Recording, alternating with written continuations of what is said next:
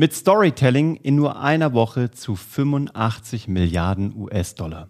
Aus aktuellem Anlass reden wir über die Börse und was da passiert ist, erzählen wir euch direkt nach dem Intro. Bernie, du bist, sitzt du einigermaßen ruhig? So? Jetzt, Oder zitterst du wieder, noch? Jetzt wieder, also jetzt gerade, äh, aber du weißt, gestern war ich äh, echt am Abzittern. Ey, du warst wirklich, ich habe nicht, du, dein, deine Beine waren nicht eine Sekunde crazy. lang ruhig. Bernie war nämlich investiert und ist auch noch investiert. Immer noch. Mal gucken, wann das hier rauskommt, weiß ich nicht, ob er noch investiert Ach ist. Ja, stimmt. Aber wir wissen auch nicht, wie das ausgehen wird. Aber es läuft gerade der GameStop Short Squeeze. Wenn du das noch nicht gehört hast, google das mal. Die Firma GameStop, ähm, eigentlich ein überholtes Geschäftsmodell, wo man eigentlich Spiele hinbringen kann, also Computerspiele, Konsolen und Gebrauchte wieder nachkaufen kann. Eigentlich ein ziemlich totes Geschäftsmodell. Aber dann kam David und Goliath. Und das war das Erzählprinzip. Und der Bernie wird euch gleich erzählen, was da passiert ist. De facto ist es so, äh, ich fasse es kurz zusammen aus meinem äh, Nerd-Nichtwissen sozusagen. GameStop war eigentlich nicht mehr viel wert. Dann gab es ein paar Leute, die gesagt haben, wir, wett, wir wetten darauf, dass das nicht mehr viel wert ist und deswegen geht der Kurs nach unten, die so, sogenannten Shortseller. Ganz genau. So.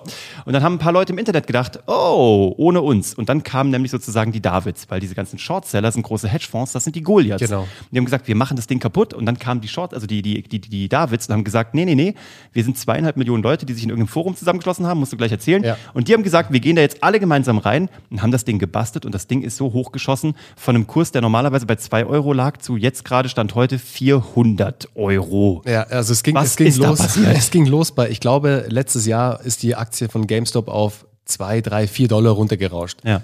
Und äh, zig Shortseller in dem Markt, also es gibt ganz große, äh, wollten, haben halt darauf gewettet, dass die Aktie noch weiter fällt, sozusagen. Mhm.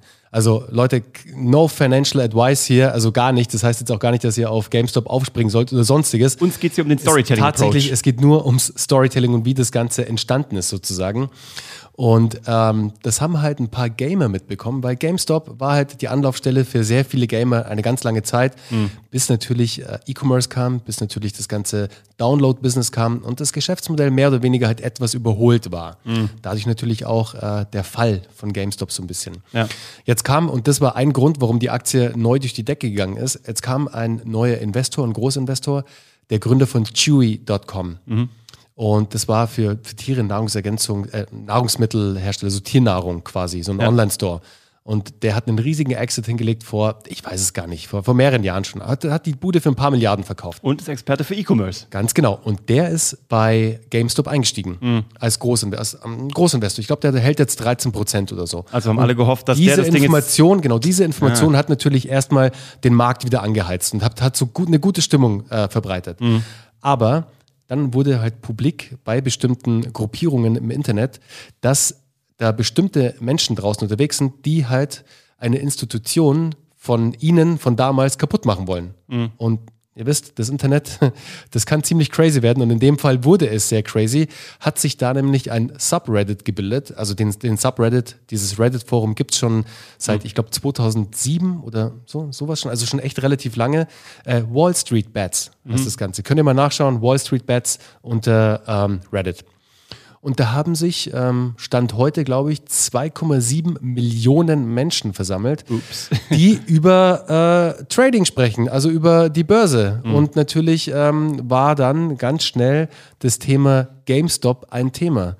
Und das ist komplett eskaliert, dieses Thema. Es Ja, weil ist die sich so gesagt haben, die, eskaliert. Die, wollen unser, die wollen unser GameStop kaputt machen, genau. jetzt machen wir sie kaputt. Und äh, viele von denen sind halt einfach Millennials, die haben in der Finanzkrise in 2007, 2008, haben die halt wirklich miterlebt und das kannst du auch da draußen ähm, in diesem Reddit-Forum lesen. Die haben hautnah miterlebt, wie ihre Eltern ihre Häuser verloren haben, wie ihre Eltern bankrott gegangen sind und die Banken und die Hedgefondsmanager und alle, die eigentlich daran schuld waren, mehr oder weniger, mit einem blauen Auge vorbeigekommen sind, beziehungsweise denen gar nichts passiert ist. Ja.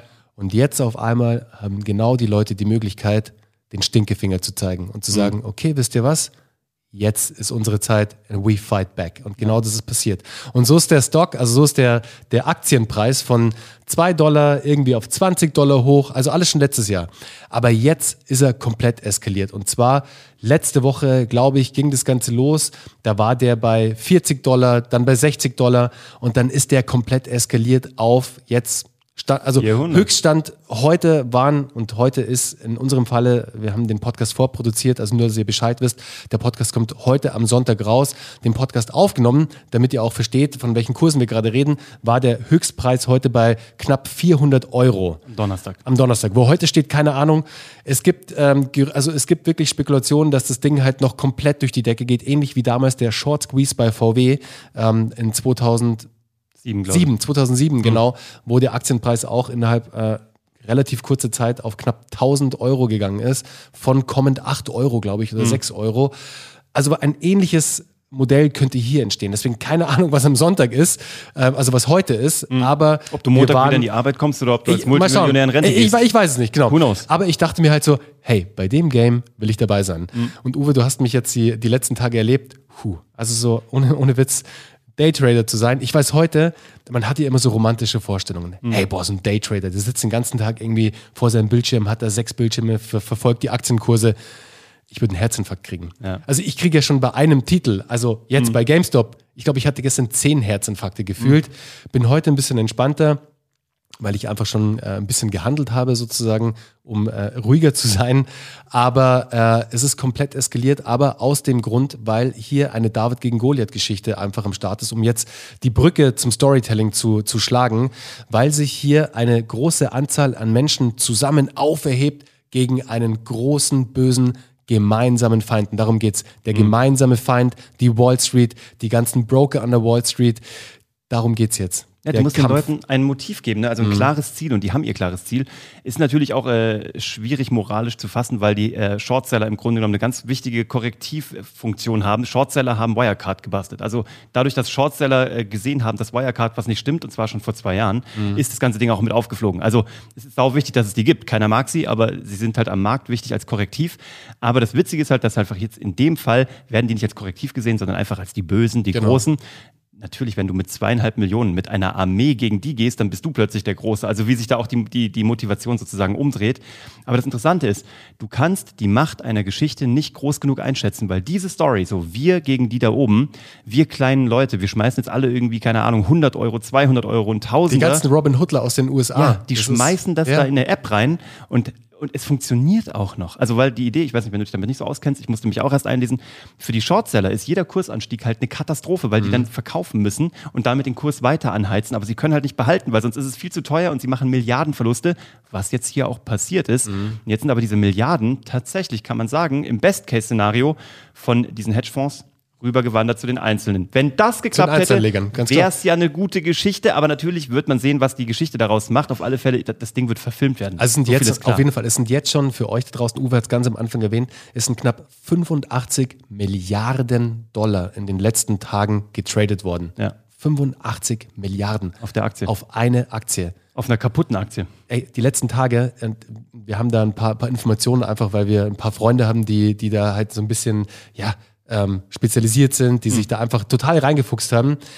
Teilweise sind die Broker, haben den Betrieb eingestellt, also den Handel eingestellt, diese Aktie. Also es war total verrückt am Ende des Tages. Ja. Und das Ganze ausgehend von einem Subreddit, von einem Forum im Internet. Und jetzt ist die Überlegung für dich, was muss ich für eine Geschichte erzählen, mhm. um so viele Menschen zu begeistern bzw. mitzunehmen. Aber das ist halt das Ding. Das Ding basiert nicht auf Fakten, weil die Fakten sind eigentlich sogar falsch, weil die Bösen sind nicht die Bösen, sondern die sind eigentlich die Korrektiven. Also die ganze Story ist eine rein emotionale Geschichte. Deswegen, wie kannst du Leute sozusagen so emotionalisieren, dass sie dein Produkt, deine Dienstleistung, dein, ähm, dein Angebot gut finden oder Teil eines Movements sein wollen? Mhm. Weil so entsteht Viralität, so entstehen auch Superstars, so entstehen Superinfluencer, so entstehen ein Run auf ein Produkt, ähm, was man nutzen kann. Ja? Und man kann auch diesen Run einmal mitnehmen. Wer weiß, was da jetzt noch passieren wird. Ja. Die Message von heute ist, niemals, niemals, niemals darfst du die Macht von einer guten Geschichte unterschätzen. Absolut. Ganz im Gegenteil. Was du tun musst, ist dich darin weiterzubilden, wie du eine gute Geschichte erzählst. Und wir haben es schon mal gesagt, die Odyssee des Drehbuchschreibers von Christopher Vogler ist ein guter Anfang, um dieses Handwerk zu lernen. Wenn du mehr erfahren willst, sind wir gerne hier. Freuen uns auch gerne, äh, wenn du dich anmeldest für ein Erstgespräch. Dann reden wir über deine guten Geschichten und wie du möglichst Millionen von Menschen mit auf deine Reise nimmst. Und bis dahin wünschen wir dir viel Erfolg, wenn du da investiert bist. Viel Spaß beim Zuschauen, wenn du nicht investiert bist und irgendwie diesen Thriller mitzunehmen. Schreib uns auf jeden Fall, wenn du bei der ganzen, wenn du bei diesem Game dabei bist, dann schreib uns bitte. Es wird uns einfach interessieren, wie viele Menschen da draußen, die jetzt in unserem Universum, in unserem Netzwerk sind, hier dabei waren. Also es ist wirklich, Uwe hat schon gesagt, es ist History. Also Das es Ding ist wird wirklich, verfilmt werden. Das Ding wird wie The Big Short, wie The Wolf of Wall Street.